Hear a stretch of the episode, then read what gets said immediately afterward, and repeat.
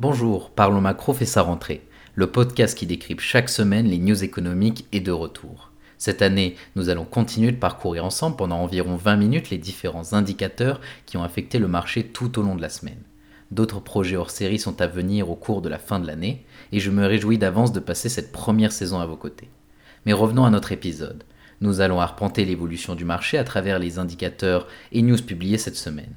Nous continuerons notre chemin en parlant des perspectives du secteur du private equity qui bat des records en ce moment. Enfin, dans les grandes lignes, cet épisode vous proposera de parler de l'introduction de la marque de sport suisse On, des pressions inflationnistes sur le prix de l'électricité en Europe et de plein d'autres sujets qui ont fait vibrer la bourse tout au long de la semaine. Alors ouvrez bien vos oreilles parce que Parlons Macro, ça commence maintenant. Commençons avec lundi. Les indices actions européens ont clôturé en hausse, les investisseurs ont profité de rachats à bon compte. Cependant, les investisseurs peinent à se remettre après une semaine d'inquiétude liée au variant Delta, à l'accélération de l'inflation aux États-Unis, au risque d'une hausse des impôts chez les plus riches aux États-Unis et à la menace du retour de la guerre commerciale entre Washington et Pékin. De plus, l'encadrement par Pékin des activités du secteur chinoise des hautes technologies, le risque de voir les partis politiques allemands mettre des mois à former un gouvernement après les élections du 26 septembre, ou de celui d'une accélération prolongée de l'inflation, ont ainsi freiné la hausse des indices actions. En effet, les régulateurs chinois ont ordonné aux entreprises technologiques du pays d'ouvrir leurs écosystèmes fermés dans le cadre d'une campagne visant à freiner leur pouvoir croissant. Le gouvernement a accusé une poignée d'entreprises d'employer le blocage et d'autres méthodes pour protéger leurs sphères respectives. Tencent dans les réseaux sociaux via WeChat, Alibaba Group dans le e-commerce avec Tmall et plus récemment ByteDance en vidéo via TikTok. Pékin veut démanteler aussi Alipay, l'application de paiement détenue par Rente appartenant à Alibaba, qui compte plus d'un milliard d'utilisateurs et crée une application distincte pour des activités de prêt très rentables. Enfin, les indices actions américains ont évolué en ordre dispersé. Le SP500, référence de nombreux investisseurs et gérants, a perdu 0,77% vendredi et 1,7% en 5 séances consécutives de baisse sur l'ensemble de la semaine dernière, sa plus mauvaise performance hebdomadaire depuis la mi-juin, en raison notamment des inquiétudes suscitées par l'inflation et le resserrement à venir de la politique monétaire de la Réserve fédérale. Enfin, pour les matières premières, à la clôture des marchés européens, les cours du pétrole évoluaient dans le vert, favorisés par la lenteur de la reprise de la production dans le golfe du Mexique après le passage de l'ouragan Ida. Le WTI et le Brent montaient de plus 1%.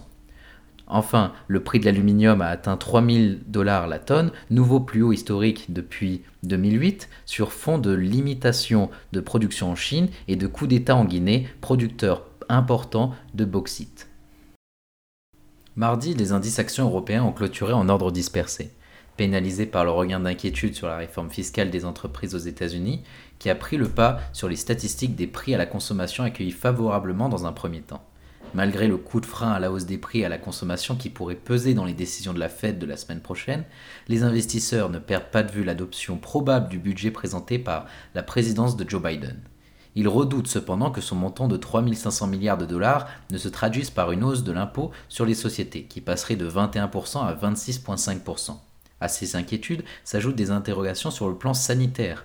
La recrudescence des cas de Covid-19 dans la province chinoise de Fujian, à quelques semaines de la période de la fête nationale, marquée par d'importants déplacements du coup dans le pays, pèse sur la tendance. Côté M&A, Vivendi a lancé le processus d'introduction en bourse de sa filiale Universal Music Group. Dans le cadre de cette opération, Vivendi entend distribuer 60% du capital d'Universal Music Group à ses actionnaires actuels. Enfin, les indices actions américains évoluaient en ordre dispersé. Les investisseurs euh, se retrouvent décontenancés par les chiffres moins élevés que prévus de l'inflation au début d'août, mais son niveau laisse tout de même penser que celle-ci pourrait être persistante. Enfin, aux États-Unis, l'inflation totale passe de 5,4 à 5,3% en glissement annuel. Les prix à la consommation ont augmenté, de 0,3% en août 2021 en rythme séquentiel. En France, la Banque de France vise une progression du PIB français de 6,3% cette année contre 5,8% auparavant. Enfin, au Royaume-Uni, le taux de chômage a baissé pour atteindre 4,6% sur la période mai-juin. Le nombre de personnes en emploi a progressé en août pour atteindre 29,1 millions, soit son niveau Mercredi, les indices actions européens ont clôturé en baisse après une série d'indicateurs économiques chinois inférieurs aux attentes qui tend à confirmer l'impact de la résurgence de l'épidémie de Covid-19 sur le rythme de la reprise économique. Le ralentissement de la consommation chinoise a entraîné la baisse des valeurs de luxe pesant une nouvelle fois sur les indices actions européens. Côté M&A, BNP Paribas indique qu'il va prendre une participation majoritaire dans Dynamic Credit Group, société de gestion aux Pays-Bas, avec 9 milliards d'euros d'actifs, spécialisée dans les prêts hypothécaires néerlandais et les portefeuilles granulaires de prêts. Danone annonce le succès de son offre de rachat partiel sur ses obligations hybrides émises en 2017 pour un montant de 1,25 milliard d'euros. Du côté des États-Unis, les indices actions américains évoluent en ordre dispersé. Les statistiques du jour ont rassuré les investisseurs quant à la santé de l'économie américaine. Le rebond reste cependant limité car les dernières données chinoises ont déçu en particulier la production industrielle et les ventes au détail. En effet, aux États-Unis, les prix à l'exportation sont en ligne avec les attentes, 0,4% contre 1,1% sur juillet. Les prix à l'importation ont diminué de 0,1%. 3% en août 2021 et la production industrielle est en hausse de 0,4% en août. Côté zone euro, la production industrielle a augmenté de 7,7% après une augmentation en juin de près de 10%. Jeudi, les indices actions européens ont clôturé en hausse, portés par un regain d'appétit au risque de la part des investisseurs après le repli des derniers jours, et par le fort rebond du secteur du voyage et des loisirs qui ont permis d'atténuer temporairement les craintes d'un ralentissement économique. Dans un entretien accordé à Bloomberg, Christine Lagarde a déclaré que l'économie de la zone euro s'est redressée plus rapidement que prévu, notamment grâce au rythme soutenu des campagnes de vaccination. Ainsi, l'économie européenne devrait retrouver son niveau pré-Covid d'ici fin 2021 et non 2022 comme annoncé. Côté M&A, Veolia a annoncé le lancement d'une augmentation de capital de 2,5 milliards d'euros au prix unitaire de 22,7 euros dans le cadre du financement du projet de rachat Suez. À Wall Street, la bourse évoluait à la baisse, impactée par des statistiques économiques qui ont laissé perplexes les investisseurs à l'approche de la prochaine réunion de la Fed. Aux États-Unis, l'annonce des ventes au détail principales auront surpris en août, avec une amélioration de plus 1,8%. Annualisé, les ventes au détail sont en hausse de 13,5%. Cette hausse peut être notamment expliquée par les rachats de la rentrée scolaire, les allocations pour enfants versées aux ménages et ainsi tempérer le scénario quant à un net ralentissement de la croissance économique au troisième trimestre. Enfin, au Japon, le déficit structurel a continué de se creuser avec une annonce à moins 634 milliards de yens. Cette mauvaise nouvelle est due à l'explosion des importations de 44% contre 40% attendu, qui n'aura pas su être atténuée par les exportations en expansion de 26% contre un consensus établi à 34%. Finissons la semaine avec vendredi où les indices actions européens ont clôturé en baisse après les déclarations de plusieurs présidents de banques centrales en Europe. De Kos a déclaré que la baisse des taux récents était due à un haut niveau d'incertitude. De son côté, Kazakh a déclaré qu'il ne voyait pas l'inflation européenne atteindre 2% en moyen terme et qu'il ne croyait pas à une forte hausse de l'inflation. Enfin, la BCE a démenti les informations du Financial Times suggérant que celle-ci pourrait remonter ses taux dès 2023, soit un an plus tôt que les estimations d'économistes en raison de la reprise plus soutenue de l'inflation. Les indices actions américains évoluent en baisse, les actions américaines continuent de, souffrir des, incertitudes sur l'évolution de la fiscalité des entreprises, tandis que l'approche des décisions de politique monétaire de la Fed, Fed qui se tiendra mercredi incite beaucoup d'investisseurs à se mettre au retrait. Autre point négatif pour les actions, la remontée marquée des rendements obligataires après une série d'indicateurs économiques meilleurs qu'attendus, notamment sur les ventes au détail américaines jeudi. Enfin, les marchés américains ont vécu la journée des quatre sorcières, l'échéance simultanée des options et contrats à terme sur actions et indices. Continuons notre chemin avec une news générale. Le private equity bat des records avec des opérations de fusion et d'acquisition de plusieurs milliards de dollars. Le secteur du private equity est en train de dépenser sans compter comme jamais auparavant. Les barons du rachat, que sont Blackstone Group, euh, Apollo Global Management, KKR et d'autres représentent un pourcentage record de 30% des transactions mondiales cette année, avec un flux d'opérations et des levées de fonds proches des plus hauts niveaux historiques. Les investisseurs regorgent de liquidités et cherchent à les faire fructifier. Aux États-Unis, un consortium de private equity a récemment annoncé l'une des plus grandes acquisitions par emprunt de tous les temps. À la mi-2021, le secteur avait accumulé un montant record de 3300 milliards de dollars de capitaux non dépensés, dont 1000 milliards de dollars détenus par des fonds de rachat, ce qui lui donne une puissance de feu considérable pour de nouvelles acquisitions. L'abondance des financements et des opportunités d'investissement a créé un véritable boom du capital investment. Plus les sociétés de private equity reprennent des entreprises, plus elles se développent, plus elles peuvent extraire de liquidités de leur investissement, plus elles peuvent saisir d'opportunités. Le succès de l'industrie, cependant, attire un examen plus approfondi de la part des autorités du monde entier, ce qui pourrait limiter les rendements futurs. La taille du secteur a presque triplé depuis le début de 2011. Si l'on combine la valeur des opérations sur action, la valeur de sortie et levée de fonds, le secteur est en passe de dépasser les 1000 milliards de dollars d'ici la fin de l'année. Alors que les critiques affirment que les gestionnaires se contentent d'extraire le plus de liquidités possible d'entreprises très endettées et vulnérables, les participants de ce secteur aiment à souligner les résultats obtenus en matière de croissance des entreprises et de super performance des actions. Les performances du secteur sont difficiles à mesurer, les chercheurs universitaires sur ce point sont mitigés et les investisseurs ne s'accordent pas sur une mesure standard. Le flux d'argent montre peu de signes de ralentissement et le private equity commence maintenant à s'étendre au marché de détail en lançant des produits destinés aux ménages dans l'espoir d'exploiter un réservoir d'épargne de plus de 74 000 milliards de dollars. Les plus grands noms du rachat d'entreprises se sont lancés dans le crédit, l'immobilier, les infrastructures et d'autres domaines, ce qui a permis d'établir de nouveaux records en matière de collecte de fonds. La société KKR basée à New York a levé en elle seule un montant record de 59 milliards de dollars au deuxième trimestre pour ces différentes stratégies de marché privé.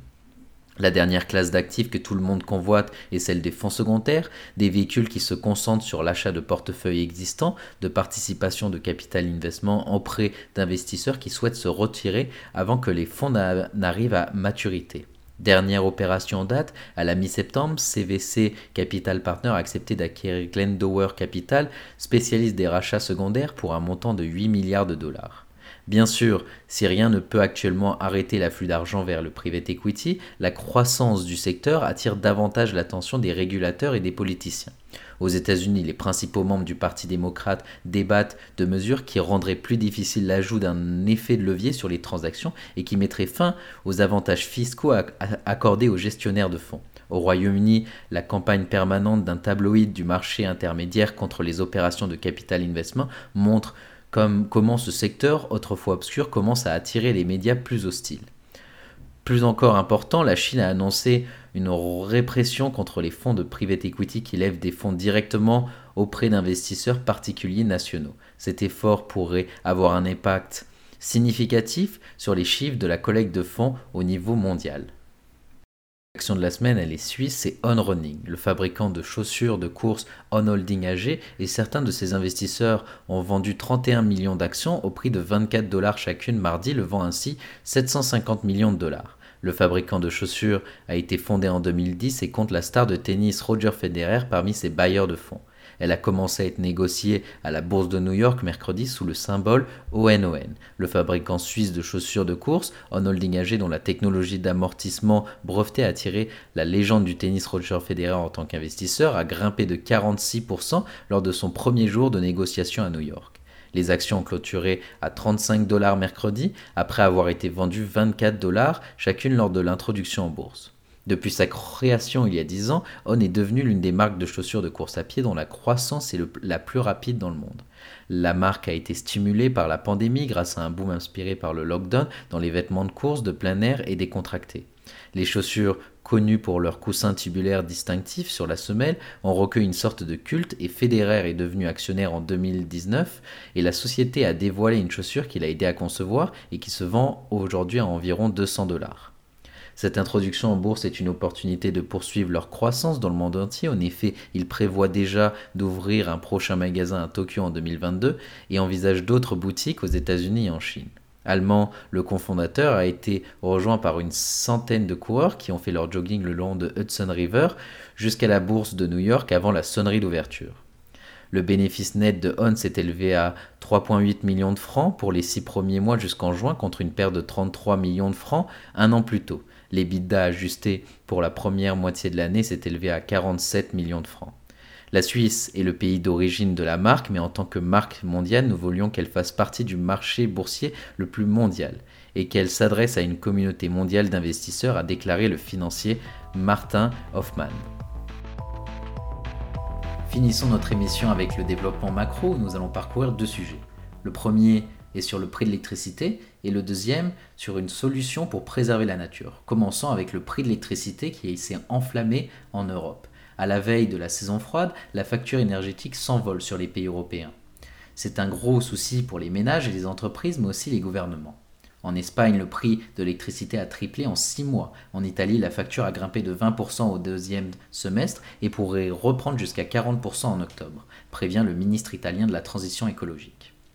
En France, sur le marché spot où les énergéticiens achètent du courant pour une livraison immédiate, le cours du mégawatt s'envole, il valait 100 euros début septembre et maintenant 187 euros, pratiquement le double. Un nouveau pic déclenché par un incendie qui a ravagé l'un des câbles permettant de transporter du courant entre la France et le Royaume-Uni. Une vraie catastrophe pour les Britanniques qui dépendent beaucoup des importations pour leur consommation. Et la France, grâce à son parc nucléaire, est l'un de leurs plus gros fournisseurs. Il faudra environ 15 jours pour réparer et des coupures de courant sont à craindre pour ces derniers jours chez nos amis d'outre-Manche. Voilà pour le constat, mais comment expliquer ce soudain emballement du prix de l'électricité? Eh bien, c'est principalement à cause des tensions sur le marché des gaz naturels. Cet hydrocarbure plus propre que le charbon est de plus en plus prisé pour pallier les insuffisances des énergies renouvelables. Et il alimente beaucoup de centrales électriques en Europe. Le manque de vent en Espagne ou au Royaume-Uni a fait chuter la production euh, des éoliennes et donc cela a entraîné une forte hausse de la demande en gaz naturel dans ces deux pays. Les exportateurs ont du mal à satisfaire cette demande car partout où la reprise économique se manifeste, c'est-à-dire à peu près partout dans le monde entier, eh bien on achète du gaz. Les clients asiatiques s'arrachent les cargaisons de gaz naturel liquéfié et puis les fournisseurs principaux des Européens, les Russes et les Norvégiens, ont modéré leur livraison ces derniers mois pour des raisons internes et multiples. Du coup, les stocks européens sont au plus bas à la veille de la saison froide. Est-ce que cette hausse du gaz et de l'électricité pourra compromettre la crise économique? Eh bien, les industriels sont exposés cet hiver à des ruptures de courant et les gouvernements redoutent que cet emballement de la facture énergétique alimente l'inflation et rogne le pouvoir d'achat des ménages. En Espagne, où la moitié des foyers ont souscrit un contrat à prix libre, la hausse a créé une crise politique. Le Premier ministre multiplie les gestes pour faire baisser la facture. En Italie, Mario Draghi prévoit aussi une rallonge pour soutenir les ménages. En France, c'est-à-dire où, euh, où le prix d'électricité est encadré, il pourrait augmenter de 10% en février, c'est-à-dire en pleine campagne électorale, d'où la hausse du chèque énergie qui a été annoncée au début de la semaine par Bercy. Enfin, le gouvernement polonais accuse le marché du carbone d'avoir alimenté cette inflation de l'électricité. Alors c'est vrai que le marché du carbone a augmenté fortement et que c'est une composante du prix de l'électricité, mais sa hausse n'est pas déterminante. Pourtant l'amalgame entre le plan climat de l'Europe et la hausse de l'électricité est un risque politique bien réel.